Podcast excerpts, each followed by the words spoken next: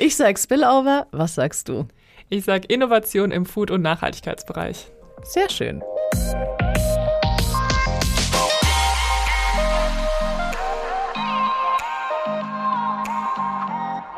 Hallo und herzlich willkommen zu einer neuen Folge Spillover, dem Podcast der Kultur- und Kreativwirtschaft Heidelberg.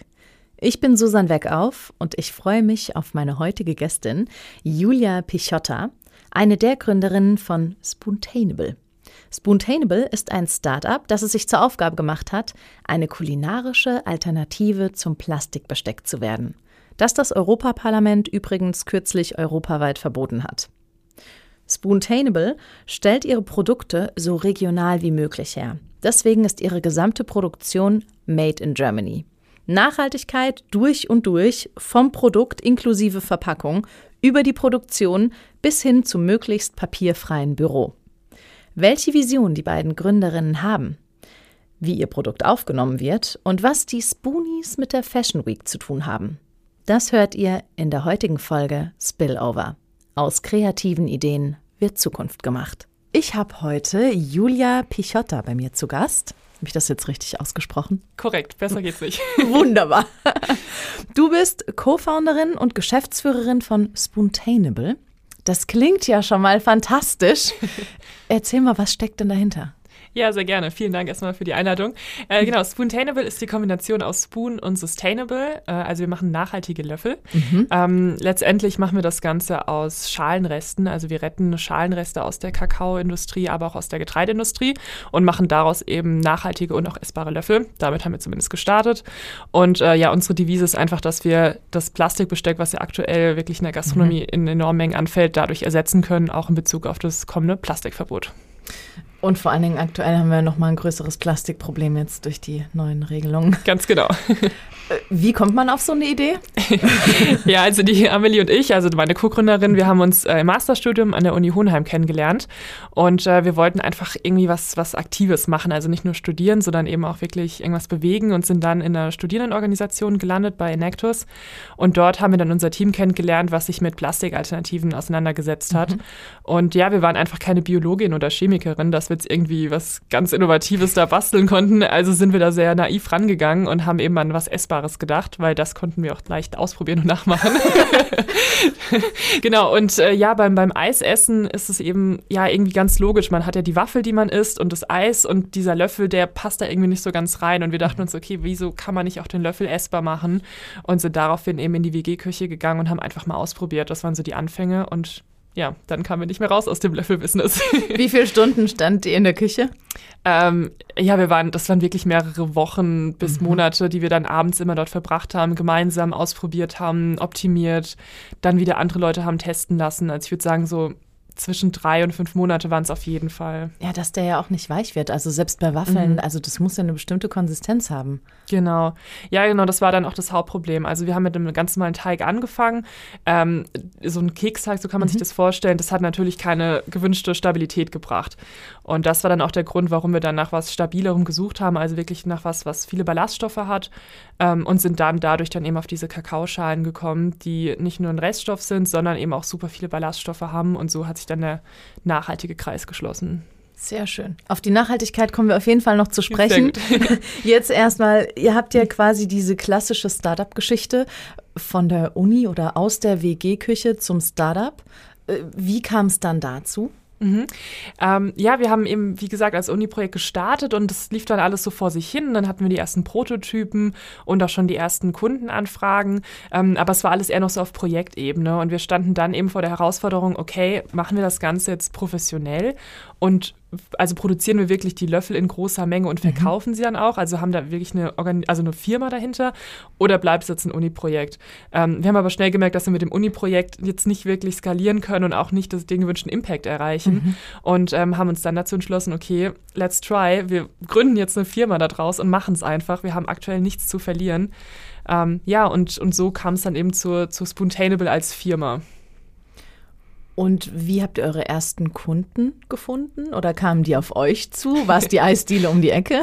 Ja, tatsächlich sind wir zuerst äh, zur Eisdiele um die Ecke gelaufen. Also gerade auch in Stuttgart gibt es ja zahlreiche ähm, und haben einfach ganz einfach mit den Geschäftsführern mhm. dort geredet. Das ist ja sehr einfach, sage ich mal, bei einer Eisdiele, weil es dort kleine ja, Teams sind, die dort mhm. arbeiten. Da ist man schnell an der, an der gewünschten Stelle ähm, und haben einfach mit denen gesprochen, das denen vorgestellt. Wir haben direktes Feedback bekommen, was noch verbessert werden muss, auch in Hinsicht von Preis und wie die sich das vorstellen und haben da ja sehr nah am Kunden eben auch die Produkte optimieren können, was natürlich auch für uns als Startup ganz ja. gut ist. Ähm, genau, und so haben wir dann auch die ersten Kunden entdeckt. Also Amelie und ich sind in jeder Stadt, in der wir waren, auch aufgrund von Messen und so weiter, zu Eisdielen gelaufen, haben denen unsere Produkte auf die Theke gelegt und gesagt so, hey, hier sind wir, das Plastikverbot kommt, ihr braucht jetzt eine Alternative. und genau, haben schön äh, die Klinken geputzt und das ähm, genau machen wir tatsächlich immer noch, wenn wir ab und zu unterwegs sind. Jetzt gerade natürlich weniger, mhm. aber ähm, in den letzten Jahren war das so unser, unser Standard. Aber das ist ja das Tolle am Klinkenputzen. Natürlich klingt es erstmal sehr anstrengend, aber du bist ja direkt wirklich an den Menschen dran. Wie mit dem Feedback, wie du gerade gesagt hast. Genau. Jetzt stelle ich mir vor, ich bin Eisdielenbesitzerin seit vielleicht 15, 20 Jahren und ich weiß um dieses Verbot mit dem Plastik. Wie schnell waren die überzeugt? Weil da ist ja erstmal was Neues, eine Innovation. Ist es so, hey, darauf habe ich gewartet oder mm, naja, mal gucken. ja, also tatsächlich, als wir angefangen haben, also wirklich ganz, ganz am Anfang waren, war dieses Plastikverbot noch gar nicht so präsent. Mhm. Ähm, da war es auch, glaube ich, auf EU-Ebene noch gar nicht fertig durchgesetzt. Ähm, also war das für viele eher so ein, ja, stimmt, das Problem ist uns bewusst. Hm, mal gucken, ob wir bereit dazu sind, wissen wir noch nicht. Ähm, manchen war es dann zu teuer, aber es gab dann eben auch die Nischen, die gesagt haben, hey, super, Nachhaltigkeit ist mir mega wichtig. Ähm, das sind dann auch eher die Eisdielenkunden, die, sage ich mal, sowieso schon sehr stark auf Nachhaltigkeit achten, regionale Produkte nutzen, Bio Bio-Eis produzieren mhm. ähm, und meistens noch so eine Manufaktur im Hintergrund haben. Also die waren sehr leicht zu überzeugen mhm. ähm, und also das hat sich also ein bisschen in Cluster aufgeteilt, logischerweise. Ähm, ja, aber jetzt in den letzten Monaten kann man sagen, in denen wirklich auch das Plastikverbot wirklich immer näher rückt, ähm, kommen natürlich immer mal weitere Kunden hinzu, auch große Händler, die natürlich wissen, wir brauchen Alternativen. Ähm, und da ist dann sozusagen dieses Argument, also ein Argument weniger, was man leisten muss, weil sie wissen, sie müssen was umstellen. Mhm. Kleiner Fakt am Rande, ab wann wird das jetzt auf EU-Ebene rechtskräftig? Ab dem 3. Juli. Sehr gut. Also davor braucht jeder eure Löffel. Ganz genau. Ähm, jetzt hast du gesagt, du hast am Anfang selbst die Löffel mitgebacken, ähm, Klinken geputzt, machst du auch heute noch. Was ist deine genaue Funktion in eurem Unternehmen? ja, das ist sehr witzig. Also, äh, da kann ich äh, mehrere Dinge aufzählen. Also, ich bin einmal ähm, ja bei uns Head of Marketing. Also, das heißt, ich, ich leite unser Marketing-Team, ähm, auch unsere Presseabteilung, wenn man so will. Also, mhm. ich bin die Presseabteilung. Ähm, ja, dann also zum einen auf, auf digitaler Ebene, aber auch auf Print-Ebene. Dann im Bereich Finance mache ich ähm, alle unsere Finanzpläne. Ähm, ich mache auch noch den HR-Bereich, also das heißt, wenn wir äh, neue Mitarbeiter oder Mitarbeiterinnen bekommen, das organisiere ich auch noch. Genau, das sind so, so die Hauptbereiche. Und äh, aktuell mit unserer neuen Qualitätsmanagerin ähm, äh, übernehme ich noch so den Bereich Quality, aber gibt es aktuell schon sehr stark ab, aber bin, sage ich mal, dafür der, Oberkopf dafür. Mhm. Ähm, ja, und Amelie hingegen macht bei uns den Vertrieb, die komplette Kommunikation mit Logistik, mit äh, Anwälten und Investoren. Also ist mehr so unsere Außenministerin, sage ich mal, mhm. wenn es jetzt ne, um, um die Kommunikation mit Kunden geht ja. und ich dann eher so im Operativen als Innenministerin. Ihr habt ja auch auf einiges zu achten, dadurch, dass es die Lebensmittelbranche ist. Ganz genau. Also gerade der Bereich Quality hat jetzt in den letzten Monaten immer eine viel, viel wichtige Rolle bei uns gespielt. Am Anfang haben wir uns ähm, ja sehr stark auf unseren Produzenten auch dann fokussiert, der die ganzen Qualitätsrichtlinien ähm, ja schon mitbringt. Das heißt, ähm, da mussten wir noch nicht so viel äh, ja, Investitionen leisten. Aber jetzt natürlich, wenn wir wachsen, ist es umso wichtiger. Wir also exportieren ins Ausland und da brauchen wir auch natürlich eine eigene Qualitätsabteilung. Ähm, die haben wir jetzt, sind wir jetzt gerade im Aufbau und versuchen da alle Zertifikate nochmal aufzufrischen, dass wir hier auch wirklich gut aufgestellt sind. Ähm, und ja, das ist halt, also klar, am Anfang ist das alles so ein bisschen lock, nicht lockerer. Natürlich hat man eine Verantwortung, wenn man mhm. Food verkauft, aber ähm, wir konnten immer auf die Zertifikate unseres Produzenten zurückweisen. Aber jetzt wollen wir natürlich auch selbst dafür gerade stehen und auch unseren Kunden diese Sicherheit geben, dass wir auch alles äh, ja, unter Kontrolle haben natürlich. Wahnsinn. Was waren eure größten Learnings? Also erstmal hast du ja alles durchlaufen, äh, jegliche Positionen in eurem Unternehmen. Mhm. Also ich glaube, das Allerwichtigste ist, wenn man auch die ersten Mitarbeiter oder Mitarbeiterinnen hat, dann sollte man delegieren. Ganz, ganz klar. Ich glaube, es ist ähm, unglaublich schwierig, alles zu managen und auch, also ich, da, darunter leidet einfach die Qualität. Mhm. Und ähm, den, dem Team gibt es einfach auch ein super gutes Gefühl, wenn sie Verantwortung übernehmen. Also, ähm, und es macht auch sehr viel Spaß zu delegieren. Und wenn man dann halt sieht, ah, okay, krass, das läuft einfach super gut und läuft besser sogar, als wenn ich das jetzt gemacht hätte, ist es sogar noch besseres Gefühl. Und dadurch entsteht einfach so ein, ja, cooler Team-Spirit. Klar, und dann andere Learnings waren noch, man muss einfach fragen, man muss sich ein Netzwerk aufbauen. Also wir hatten am Anfang, irgendwann kam ein Kunde auf uns zu, meinte, ja, er bräuchte eine Spezifikation und wir dachten uns, okay, was ist eine Spezifikation? Keine Ahnung. und äh, erstmal den Produzenten wirklich gefragt und so, hey, was ist eine Spezi? Ja, klar, schicke ich euch zu. Und das ist einfach so ein Standard ähm, Ding, was okay. man hat in der, in der Foodbranche. Das ist ganz logisch und ähm, überhaupt nichts Schlimmes, aber wir wussten natürlich am Anfang gar nicht, was es damit auf sich hat. Und ähm, da sind super viele Begriffe auch. Ähm, ja, wenn man in den Retail will, braucht man diese Barcodes, die man hat, ne? diese ja. ERN-Nummern. Ähm, ja, wie kommt man da dran? Keine Ahnung, wussten wir auch nicht am Anfang, dass wir selbst die kaufen müssen. Also so, ne, so Kleinigkeiten. Ne? Mhm. Ne? Ähm, aber das kann man alles erfragen. Dafür gibt es ähm, ja verschiedene Startup-Programme oder irgendwie Leute, die man auf Messen kennenlernt. Ähm, wir haben uns da einfach unser Netzwerk aufgebaut und einfach ja, einfach wirklich getraut zu fragen, auch wenn die Frage noch so doof klingt, wie man, wie man vielleicht selbst denkt. Ist aber auch schön für eure Unternehmenskultur, dass mhm. man sagt, hey, wir haben schon gefragt, also wenn man das weitergibt ans Team, ja. Das ist ja, ein, ist ja schön. Genau. Ja, absolut, definitiv. Also es gibt bei uns definitiv keine Dummfragen. also ähm, ja, das ist äh, super wichtig und ich glaube, das zeigt auch so ein bisschen, dass wir da auch mit reingewachsen sind, dass wir mhm. auch immer weiter dazulernen. Ähm, und jetzt, ja, ich glaube, das ist auch wichtig für das Team, ne? Also dass, dass man sieht, auch wir sind nicht irgendwie perfekt oder so als, als Chefin, wenn ich das so sagen kann, mhm. ähm, sondern sind auf einer Ebene und wissen auch nicht alles und holen uns da die Hilfe, wenn wir sie brauchen. Wie groß ist euer Team mittlerweile? Wir sind inzwischen acht Leute. Und ihr sitzt hier in Heidelberg. Ganz genau, im äh, Technologiepark im BDC. Mhm. Äh, ein bisschen am Stadtrand, aber mega cool und wir haben super Gebäude, echt ähm, tolle, eine tolle Bürofläche und hoffen, dass wir die auch bald noch etwas vergrößern können. ja, apropos vergrößern, die Idee ist entstanden beim Eisessen. Wo entstehen jetzt eure weiteren Ideen? Ihr habt ja mittlerweile nicht nur die Löffel, Mhm, genau. Ähm, ja, also unsere weiteren Ideen entstehen tatsächlich dann bei uns in der ähm, Büroküche inzwischen. ist die größer als alles andere dann? Die ist, äh, ja, die ist größer als unsere WG-Küche damals tatsächlich. Und ich würde auch sagen, etwas besser ausgestattet. ähm, ja, also wir haben ähm, immer meistens irgendwelche Ideen von, sag ich mal, Kaffeerührstäbchen, was ja auch eines unserer nächsten Produkte sein wird. Mhm. Ähm, und denken dann erstmal so ein bisschen strategischer, okay, also können wir das mit unserer aktuellen Produktion auch überhaupt umsetzen? Wie könnte das ausschauen? Und wir denken auch schon gleich darüber nach, ist es ein Produkt, was unsere Kunden interessiert? Ähm, das heißt, wir sind im direkten Austausch mit den Kunden und versuchen auch die Kundenwünsche oder Nachfragen der Kunden mit aufzunehmen. Also wenn ein Kunde fragt, hey, habt ihr einen essbaren Teller? Und das wird irgendwie alle zwei Mal gefragt, wenn man im Kundengespräch ist, dann überlegen wir uns auch, brauchen wir jetzt einen essbaren Teller? Mhm. Ähm, und versuchen dann zu überlegen, okay, wie könnten wir das jetzt umsetzen? Ähm, wir haben dann noch die ähm, Nadine bei uns im Team, die auch meistens dafür dann die ersten Tests durchführt.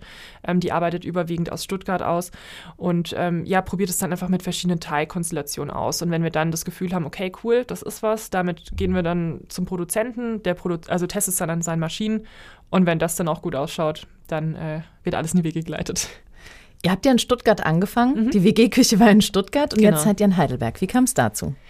Ja, wir waren, also eigentlich waren wir nur wegen des Masterstudiums ähm, in Stuttgart und äh, sind dort schon gut angekommen. Allerdings, ähm, ja, waren wir uns nicht ganz sicher, ob wir dort auch bleiben wollen. Also Stuttgart ist ja sehr ich würde sagen, mobilitätslastig. Ähm, klar, ich meine, wir haben Bosch dort, wir haben, wir haben Mercedes dort, das, ist, das spürt man schon und die Foodbranche, es gibt natürlich Food-Startups mhm. auf jeden Fall, ähm, aber ich würde sagen, es hat uns jetzt auch nichts wirklich dort gehalten. Und ähm, dann war für uns klar, okay, wir suchen uns irgendeinen anderen Ort, wenn wir fertig mit dem Studium sind. Und äh, dann sind wir wirklich so nach dem ja, Auswahlprinzip gegangen, dass wir überlegt haben, okay, es gibt Berlin, dort gehen wir unter, München ist zu teuer, Hamburg ist so weit weg, dass wir dort eigentlich noch gar kein Netzwerk haben. Ähm, bleibt irgendwie nur so hier die Rhein-Neckar-Region und dann hat sich das mit Heidelberg gegeben, weil wir die, die Bürofläche gefunden haben und dachten uns, okay, why not, dann äh, gehen wir jetzt nach Heidelberg. Aus Why Not ist ja, wir sind, wir bleiben hier geworden. Mhm. Welche Vorteile hat das für euch, gerade jetzt mhm. auch so in der Startup-Szene? Ähm, in der Startup-Szene hat es die Vorteile, dass wir hier ein Ökosystem mit aufbauen können. Also die Rhein-Neckar-Region ähm, ist gerade, also ich glaube, hier sind unglaublich viele verschiedene Startups drin. Man kann jetzt nicht sagen, es gibt hier die IT-Branche oder die Food-Branche. Also es ist sehr divers und es gefällt uns unglaublich gut. Ähm, wir engagieren uns auch dafür. Wir sind ja auch ähm, ja, im Bundesverband Deutscher Startups Regionalsprecherin und wollen hier auch wirklich was bewegen und zeigen, dass, dass gerade auch die Rhein-Neckar-Region und auch Baden-Württemberg ähm, da viel Potenzial liefert. Und ja, wir haben super Austauschmöglichkeiten mit großen Firmen und gleichzeitig dadurch, dass wir halt wirklich eine der ersten, nicht der ersten sind, aber einfach so im Bereich Food relativ gut dabei sind, ähm, wollen wir uns natürlich auch stark hier positionieren und als, als ja, Role Models dienen in, dem, in dieser Region. Was dient denn oder was ist der Vorteil ähm, dieser hohen Diversität von Startups mhm. hier? Ähm, zum einen großer Austausch. Ähm, man, glaube ich, die, diese Kreativität wird auch viel stärker gefördert. Also das heißt, wenn wir jetzt merken, okay, ein IT-Startup geht an die und die Challenges so und so ran oder wir brauchen einfach hier eine IT-Lösung, dann ähm, gehen wir natürlich in einem ganz anderen Austausch, als wenn wir jetzt nur mit Food-Startups untereinander wären, mhm. die alle das Gleiche machen. Und ich glaube, das fördert einfach die, ähm, ja, die Produktivität und auch die Effizienz und ähm, bietet einfach ganz neue Möglichkeiten. Allein in unserem Gebäude haben wir noch ein anderes Startup, was auch in, die, in den Bereich Sensorik und auch, auch Drucktechnik geht. Und da hatten wir auch so ganz wilde Ideen, dass wir einfach unsere Pakete branden könnten mit so einem ähm, Label, das dann direkt sagt, okay, wo ist das Paket gerade, wurde es gerade runtergeworfen, sind da vielleicht Löffel kaputt und so weiter. Also solche Ideen kommen dann irgendwie auf, ähm, die, glaube ich, in einem reinen Food Hub nicht aufgekommen wären. Ja, vor allen Dingen versteckt sich da auch der, der kleine Star, äh, der kleine Spillover-Effekt. Genau. Weil wir haben ja ansonsten hauptsächlich Unternehmen hier, die zu den elf Teilbranchen der Kultur- und Kreativwirtschaft zählen. Das ist jetzt bei euch nicht der Fall. ähm, wie zeigt ihr Kreativität oder wo ist es bei euch wichtig, kreativ zu sein? Wie ist mhm. dieser kreative Schaffensprozess? Ich würde sagen, es sind so drei Bereiche. Einmal würde ich wirklich auch den Vertrieb bei uns als kreativ bezeichnen. Ähm, wir haben natürlich einmal so die Möglichkeit, dass wir unsere Produkte an Gastronomen und so weiter verkaufen. Ähm, aber wir hatten ja auch ähm, jetzt gerade im letzten Jahr eine Kooperation mit Aldi und da haben wir unser Produkt einfach in bestehenden Pudding integriert. Ähm, also einfach diese neue Geschäftsmodelle, die sich dadurch auch ergeben. Ähm, klar, auch gerade durch die Corona-Krise. Man muss da ein bisschen kreativ werden, was auch das Produktmanagement angeht. Wir haben also neue Produktpaletten entwickelt für den B2C-Bereich. Bereich, also alles, was im ja, Bereich Vertrieb und Produkte stattfindet, ist kreativ. Dann ganz klar Marketing. Das ist auch ähm, sehr kreativ. Ähm, hier versuchen wir ja DIYs herzustellen. Also was kann man mit unseren Produkten noch machen? Welche Rezepte gibt es? Aber auch was kann man mit unseren Verpackungen machen? Was ist Nachhaltigkeit? Wie wird das noch umgesetzt? Ähm, ja, und dann Kreativität eigentlich in der, in der Entwicklung oder in der Schaffung von eben unseren Rezepturen. Das würde ich auch mhm. sagen, ist kreativ. Ähm, hier versuchen wir natürlich immer auf andere Reststoffe zum Beispiel auszuweichen oder mal was ganz anderes auszuprobieren. Thema Nachhaltigkeit, du sagst Reststoffe. Ihr habt momentan ähm, Ballaststoffe aus mhm. dem Haferbereich mhm. und aus der Kakaobohne, richtig? Genau. Ja, also wir haben einmal die, die Haferschale ähm, in der Getreideindustrie wird nicht alles von der Hafer weiterverwendet mhm. und das ähm, nutzen wir einfach. Das wird dann nochmal zu Fasern verarbeitet, also davon natürlich mikroskopisch verkleinert, gereinigt und so weiter, dieser ganze Prozess und äh, dann zu unserem Löffel verarbeitet. Und gleiches auch mit der Kakaoschale. Ähm, hier sprechen wir nicht von der großen Kakaofrucht, sondern wirklich von den kleinen Bohnen, die in der Frucht nochmal drin sind. Mhm. Und die haben eine kleine dünne Schale, die nicht verwendet wird. Und die wiederum ähm, wird auch nochmal gereinigt und dann äh, zu diesen Fasern verarbeitet und dann zu unserem Löffel. Und beides hat super viele Ballaststoffe, wird eigentlich sonst weggeworfen oder zu Tierfutter verarbeitet ähm, und hat so eben diesen super nachhaltigen Charakter, weil wir einfach eine schöne Kreislaufwirtschaft ähm, ja, herstellen können. Und nicht nur das wiederverwertbar und nachhaltig, ihr achtet ja in ganz vielen Bereichen mhm. darauf. Mhm. Ihr achtet ja darauf, dass ihr CO2-neutral produziert und ähm, Sag doch mal dazu was. ja, klar, gerne. Genau, also CO2 ist, glaube ich, so das, das große Problem bei uns. Das können wir einfach irgendwie nicht so ganz steuern, gerade in der, in der Produktion. Da wird einfach CO2 freigesetzt und auch beim Verschicken der Ware. Ähm, aber natürlich wollen wir dagegen was tun. Also es gibt Partner dafür, die dann diese CO2-Emissionen messen. Und ähm, da haben wir dann eben uns ein Projekt ausgesucht und unterstützen das und können dadurch eben sagen, dass unsere Produkte CO2-neutral sind. Also das ist so das eine große Ding, was wir da machen. Ähm, Im Bereich Marketing gucken wir natürlich auch, dass wir wir ähm, sehr nachhaltig agieren. Also unsere Flyer beispielsweise werden auf recyceltem Papier gedruckt und nicht irgendwie na, auf, auf Standardpapier. Wir versuchen äh, natürlich so papierfrei wie möglich mhm. zu arbeiten. Ähm, das sind so die Feinheiten, die wir dann versuchen auf ganzer Linie immer umzusetzen. Und auf ganzer Linie stimmt total, weil beim Produkt und bei der, beim Produzieren angefangen, Ihr habt ja auch eine ähm, Do-it-yourself-Anleitung, was man mit euren Produktverpackungen machen kann. Ganz genau, ja. Wir haben ja gerade für den B2C-Bereich die äh, Spoonies in der Dose entwickelt mhm. und äh, das haben wir ganz bewusst gemacht, weil wir eben keine Verpackung nehmen wollten, die man danach wegschmeißt. Das wäre nicht ganz nach unserer Philosophie gewesen. Also haben wir uns ähm, bewusst für diese Dose entschieden, die man ähm, zum einen wiederverwenden kann für ja, Gewürze oder andere Produkte, Waren, die man dort lagern möchte oder einfach umbasteln kann. Wir haben super coole Anleitungen von unserem Team als Stiftehalter, ähm, als Deko für, für Vasen. Also es ist wirklich, ähm, ja, der Kreativität sind da keine Grenzen gesetzt.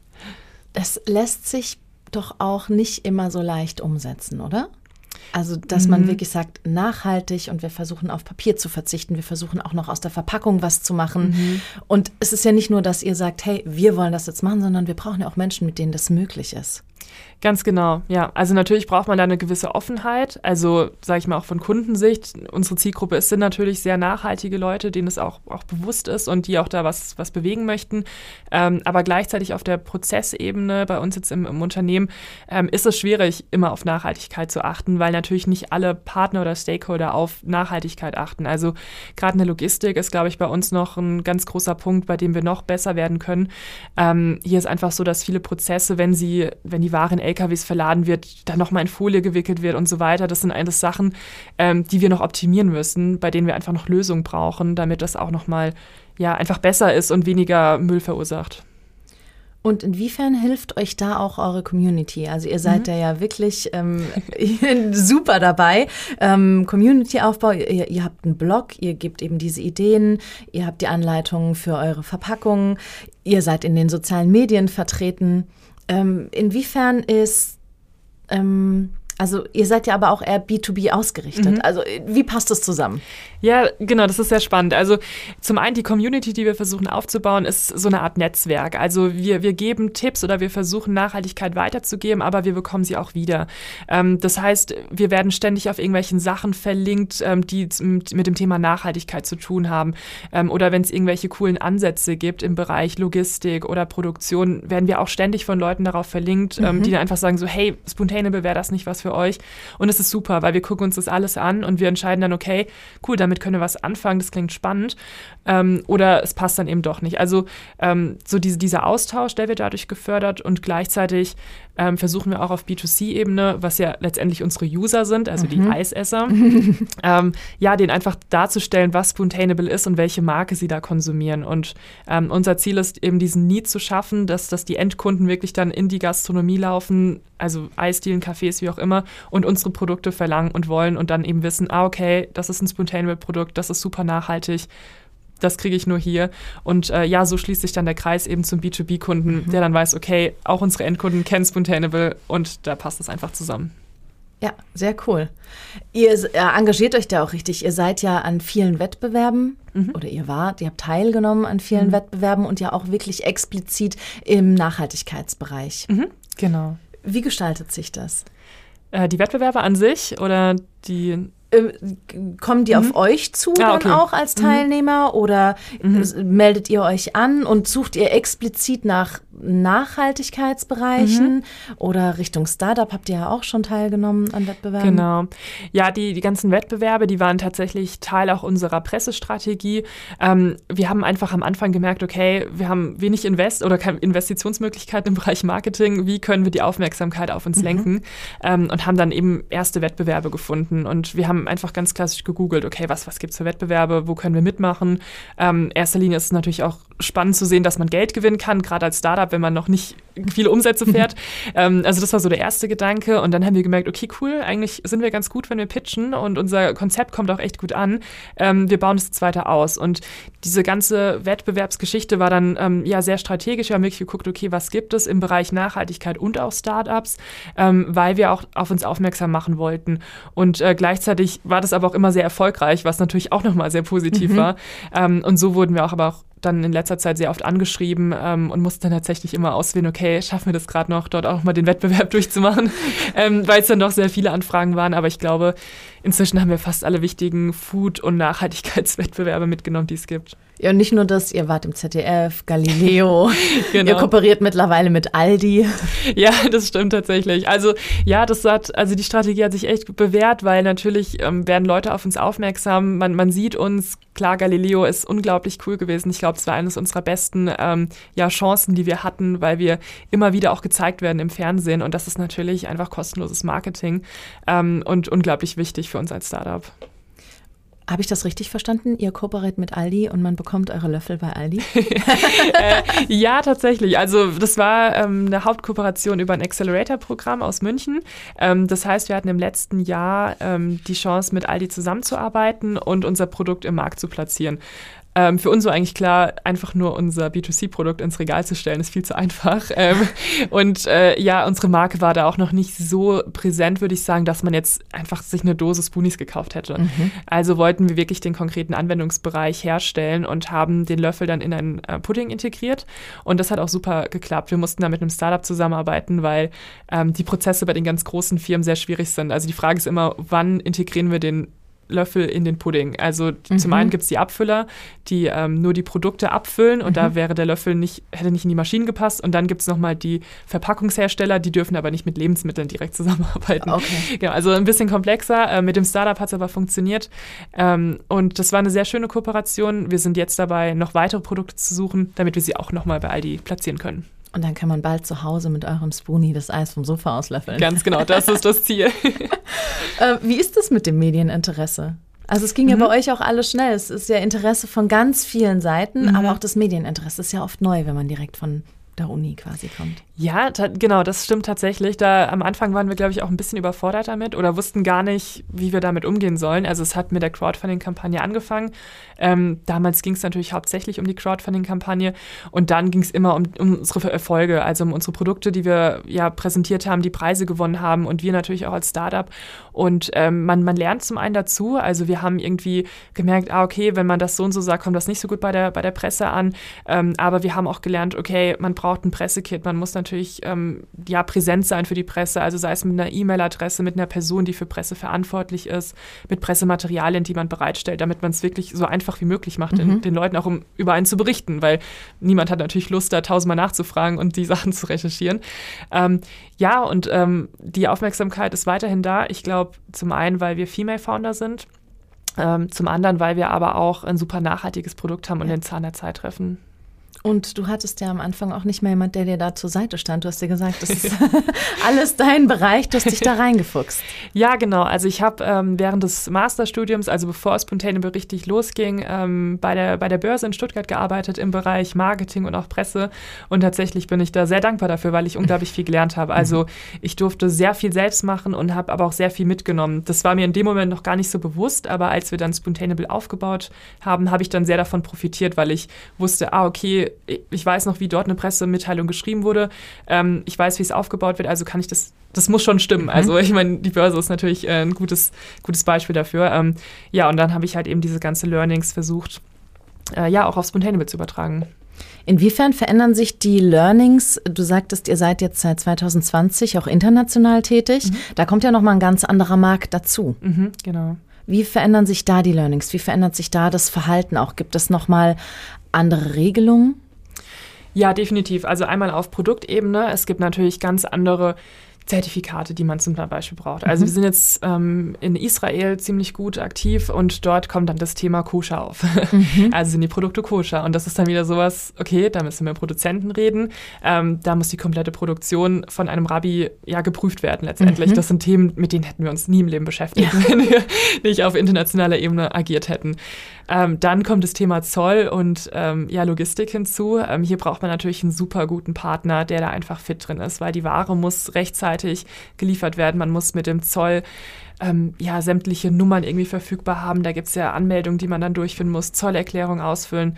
Ähm, da könnte man eine komplette Stelle dafür schaffen. Das hat aktuell Amelie gemacht und das ist echt Wahnsinn, was sie, wo sie sich da alles reingefuchst hat und äh, wie viel Zeit es aber auch kostet.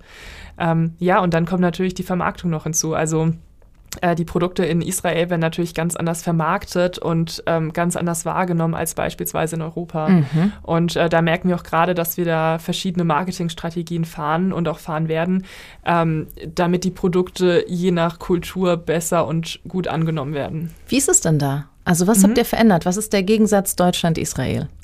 Israel ist, würde ich sagen, viel innovativer und viel offener und ähm, auch im Bereich Fashion, glaube ich, sehr, sehr stark. Also beispielsweise war, war der Spoonie auf der Fashion Week in Tel Aviv, was ja sehr cool ist. Wie genau war euer Löffel dort? Natürlich nicht auf dem Laufsteg. Hey. Aber wäre wär cool, ne?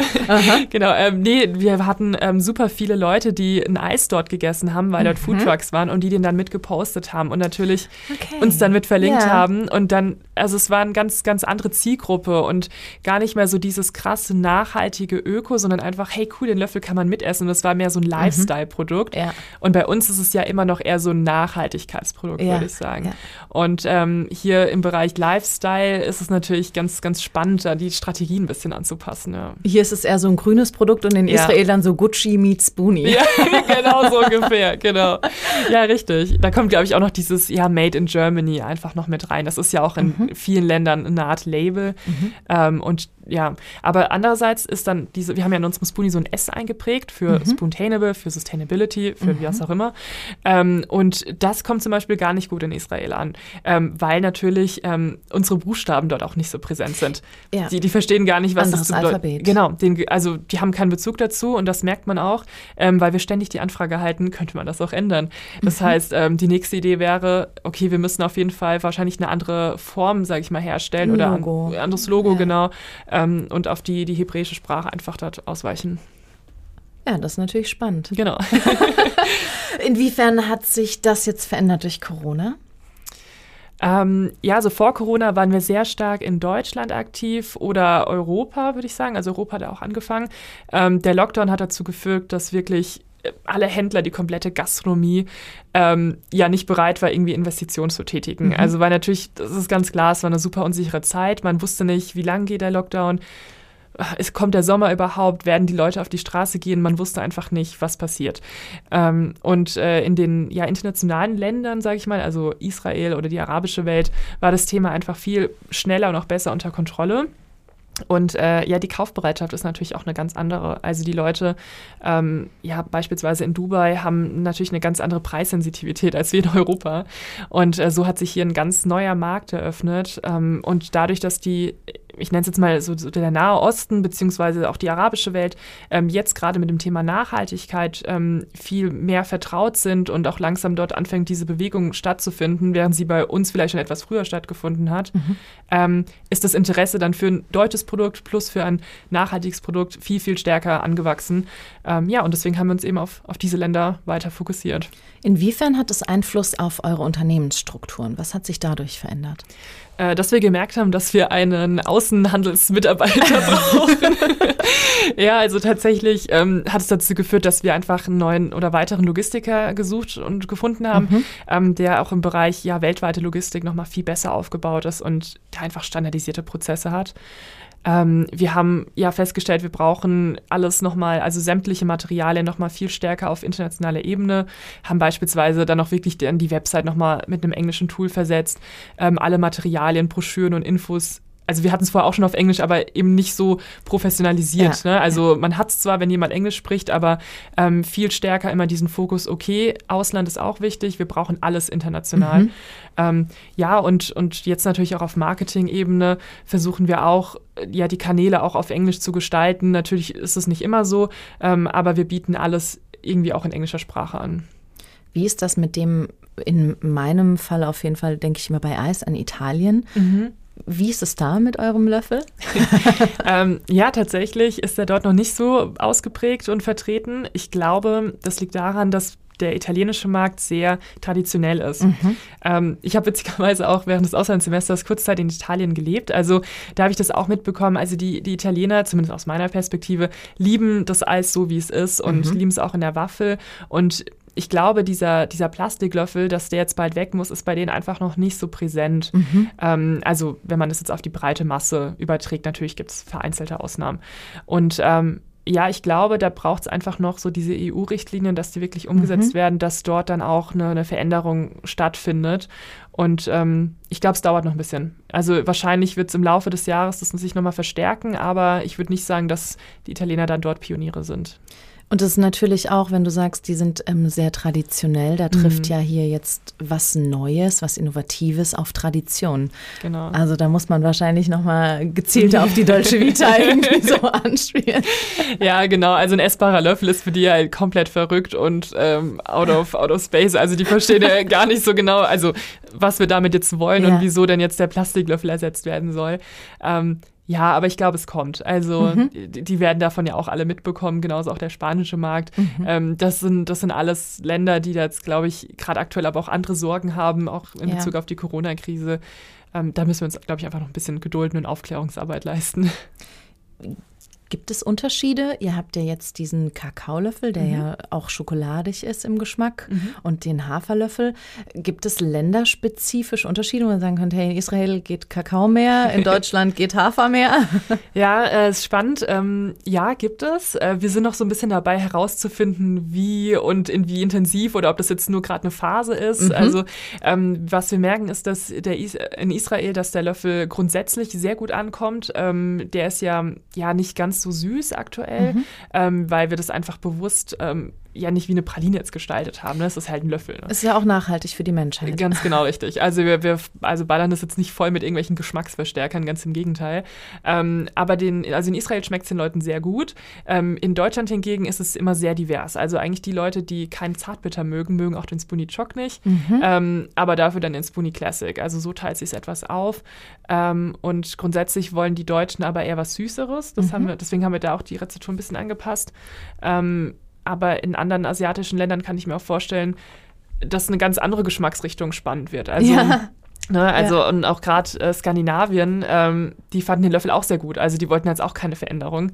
Ähm, ja, also es ist, ist, man merkt Unterschiede, aber wir müssen noch genau rausfinden, okay, ab wann ist, lohnt es sich, eine spezifische Rezeptur für ein ja. Land anzubieten. Und ihr seid da ja auch wirklich da auch nochmal, nennen wir es mal nachhaltig, in Bezug auf die Menschheit. Es ist alles vegan mhm. und der Spoonie ähm, aus Schokolade ist ja sogar glutenfrei. Genau. Inwiefern war euch das wichtig? Das war uns von Anfang an sehr wichtig. Also wir haben von Anfang an gesagt, okay, wenn wir jetzt hier was Essbares gestalten, ähm, dann muss es vegan sein, dann, dann muss irgendwie auch eine Art glutenfrei gegeben sein, weil ähm, das ist einfach aktuell ein Trend und die Leute, die wollen, also Nachhaltigkeit ist, spiegelt sich auch in, in Veganismus, sage ich mal, wieder. Mhm. wollen jetzt wenige tierische Produkte verwenden. Und ähm, das war natürlich am Anfang auch eine Herausforderung, weil auch gerade unser Produzent immer meinte, würdet ihr dort Ei reinmachen oder die, die Produkte, dann wäre das viel besser. Aber für uns ist klar so, klar, einfach ist immer gut, aber das äh, geht nicht. Wir müssen das vegan anbieten. Ähm, und vegan ist auch gar kein Problem. Das mit dem glutenfrei haben wir dann in der zweiten Rezeptur vom Spoonie Choc auch nochmal optimiert. Also mhm. am Anfang hatte auch er noch Gluten. Ähm, aber das wollten wir auch schnell weg haben. Und und das hat sich auch bewährt. Also wir haben super viele Anfragen, auch gerade aus UK, die ähm, mhm. ähm, das Glutenfreie wünschen, weil das dort einfach sehr stark ausgeprägt ist. Skandinavien ja auch. Skandinavien ja. auch, genau. Und äh, ja, das hat sich bewährt und daran werden wir auch auf jeden Fall weiterhin festhalten. Ich persönlich freue mich da auch drüber. Sehr gut. äh, wo produziert ihr denn? Wir produzieren in Deutschland äh, bei einem großen Produktionspartner, Koppenrad Feingebäck heißt der. Mhm. Ähm, von Anfang an war es eine super Partnerschaft. Wir haben mit ihm die Produkte an den Maschinen optimiert. Und ähm, ja, das ist auch unglaublich wichtig für uns gewesen, weil gerade als junges Startup, als wir gerade alles aufgebaut haben, ähm, hätten wir das selbst nicht stemmen können und hatten auch zu wenig Know-how über die Foodbranche und ja, die ganzen, ich habe es ja vorhin schon kurz erwähnt, die Zertifikate, die man mhm. da braucht. Und da haben wir eine super Hilfestellung bekommen und sind auch aktuell sehr zufrieden. Sehr schön. Heidelberg wurde ja 2020 zum zweiten Mal als gründungsfreundliche Kommune im landesweiten Wettbewerb Startup Local ausgezeichnet. ähm, wie schätzt ihr aus Akteursperspektive, mhm. sage ich jetzt mal, die Gründungsfreundlichkeit Heidelbergs ein? Ähm, an sich gut. Also ich würde sagen, ähm, dadurch, dass es den Technologiepark gibt und auch mhm. hier das SRH-Gründungszentrum, also es ist super, es wird äh, passiert was, man merkt es auf jeden Fall. Wir haben viele Spots jetzt auch gerade von der Uni Heidelberg, da tut sich auch auf jeden Fall was im Bereich Transfer und Startup-Gründung. Ähm, aber natürlich geht es immer noch besser. Also wir, wir wünschen uns natürlich ähm, noch bessere Büroflächen im Sinne von Coworking Spaces oder ähm, ja, Büroflächen, die auch einfach irgendwie günstig sind, in denen man voneinander profitiert, Synergien schaffen kann. Ähm, da glaube ich, ist auf jeden Fall noch viel Ausbaubedarf. Und was, was wir natürlich auch cool fänden, ist, wenn es einfach, ja, so, so jemand gibt, der einen immer an, der, an die Hand nimmt, gerade was das Gründen angeht. Mhm. Also gerade im Food-Bereich ist es, ähm, bräuchte man es, glaube ich, wirklich wie so eine Art Anleitung, denk an dies, wenn du das machst, ne? mhm. oder wenn du ein Retail willst, ist das wichtig. Ähm, das gibt es, glaube ich, in jeder Branche. Also hier, glaube ich, müssen wir noch ein paar mehr ja, vielleicht Acceler Acceleratorenprogramme ja. aufbauen, sowas in die Richtung. Aber ich glaube, wir müssen auch das Thema Gründen viel mehr noch an die Unis bringen. Also wenn ich mir direkt jetzt die Uni Heidelberg vorstelle, da muss es noch viel präsenter werden. Ähm, an anderen Hochschulen ist es vielleicht schon da, aber ich glaube, wenn wir da schon ansetzen, gibt es auf jeden Fall viel mehr Leute, die dann Bock haben, was Cooles zu entwickeln. Super. Vielen Dank dir dafür. Ähm, weil mit euch als Gästen oder mit dir jetzt als Gästin haben wir ja auch unsererseits so den Spillover-Effekt abgedeckt. Äh, wir sind über unsere Branchenzugehörigkeit der Kultur- und Kreativwirtschaft raus. Ähm, um einfach euer super innovatives Heidelberger Startup kennenzulernen. Und jetzt abgesehen davon, ähm, von, von eurem Produkt, das ja den riesen Spillover-Effekt auf die nachhaltige Gesellschaft hat. Ähm, was, wo siehst du den Spillover-Effekt mhm. noch bei euch? Mhm. Ähm, klar, zum einen Nachhaltigkeit, wie wir schon gesagt haben. Wir versuchen, ähm, das auf allen Ebenen auch umzusetzen und auch in allen Bereichen, sage ich mal, unseren Kunden transparent darzustellen. Mhm. Also wir ähm, bauen jetzt auch aktuell so eine Art ja, Nachhaltigkeitsreihe auf, indem wir verschiedene andere Startups vorstellen. Also wir mhm. versuchen, das wirklich sehr transparent zu gestalten und auch unser Know-how weiterzugeben. Ähm, aber ich glaube, auch im Bereich Food-Innovation ähm, sind wir einfach vorne dabei, weil wir was komplett Neues, was sehr Simples geschaffen haben und wir zeigen, dass man durch eine kleine Veränderung, also wirklich einfach einen Löffel ersetzen, mhm. ähm, irgendwie was Nachhaltiges schaffen kann. Und dadurch, dass wir wirklich diese Schalenreste auch aufarbeiten, zeigen wir, okay, es gibt einfach noch ganz andere Bereiche, die man nachhaltig ja verändern kann. Ja. Und genau, das würde ich sagen, ist bei uns der, der Spillover. Jetzt achtet ihr ja überall auf Nachhaltigkeit. Das ist ja euer oberstes Credo. Genau. Wie schafft ihr das denn im Lebensmittelbereich? Weil manche Dinge, da muss ja irgendwas in Plastik verpackt sein. Das ist ja so geregelt. Wie macht ihr das? Genau, das ist tatsächlich ein größeres Thema bei uns. Wir haben im B2B-Bereich deshalb extra darauf geachtet, dass wir große Einheiten herstellen. Also unsere Kunden bekommen unsere Produkte in 500 Stück Einheiten. Ähm, und hier ist es leider auch so, dass es eine Folie gibt, die alle Spoonies dann umwickelt. Mhm. Ähm, das lässt sich nicht vermeiden, weil sonst die Mindesthaltbarkeit nicht gewährt wäre, weil die Hygienevorschriften nicht eingehalten mhm. werden können und so weiter. Ähm, was das Gute allerdings ist, ist, dass beides ja getrennt werden kann. Also unsere Papierverpackung von der Plastikfolie mhm. ähm, und das Plastik kann ja auch wieder recycelt werden. Das ist uns ja auch ganz wichtig und das ist definitiv besser als beispielsweise beschichtetes Papier. Mhm. Ähm, das kennen wir alle, das kann in den Maschinen nicht richtig getrennt werden und landet dann letztendlich doch irgendwie im Restmüll ähm, und wird dann irgendwie komisch verbrannt. Also ähm, da versuchen versuchen wir dann so, so nachhaltig wie möglich zu sein, aber es gibt leider aktuell noch keine bessere Alternative als Plastik in manchen Bereichen. Also wäre das vielleicht auch eine kleine Vision für die Zukunft zu sagen, hey, wie kann man auch dieses letzte Plastikstück genau. da irgendwie noch ersetzen? Absolut, definitiv. Also wenn das möglich ist und sage ich mal auch in die Prozesse integriert werden kann in der kompletten Lebensmittelwirtschaft, dann äh, sind wir da ganz vorne mit dabei. Cool. Was sind sonst eure Visionen? Was habt ihr für eine Vision mit eurem Unternehmen? Wir wollen jeden Plastiklöffel durch unseren Spoonie ersetzen. Weltweit? Weltweit. das ist eine Aufgabe. Genau. Nicht, äh, also nur Löffel oder wollt ihr das auch ausweiten in andere Utensilien? Ja, genau. Also natürlich wollen wir ein breites Produktportfolio anbieten. Äh, wir sind jetzt gerade dabei, auch Besteckalternativen zu entwickeln.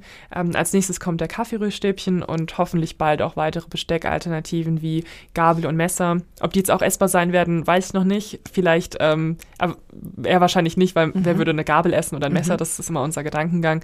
Aber wir sind da dran, eine coole neue ähm, Produktion gerade ähm, ja, zu entwickeln und ein neues Verfahren herzustellen. Wunderbar. Viel Erfolg euch auf eurem Weg. Äh, vielen, Vielen Dank. Dank. für diese Einblicke. Ich durfte wirklich viel mitnehmen. Ich bin mir sicher, ähm, ihr da draußen auch. Ich hoffe, du konntest auch was mitnehmen. Es war sehr cool. Vielen, vielen Dank für das Gespräch. Sehr gerne.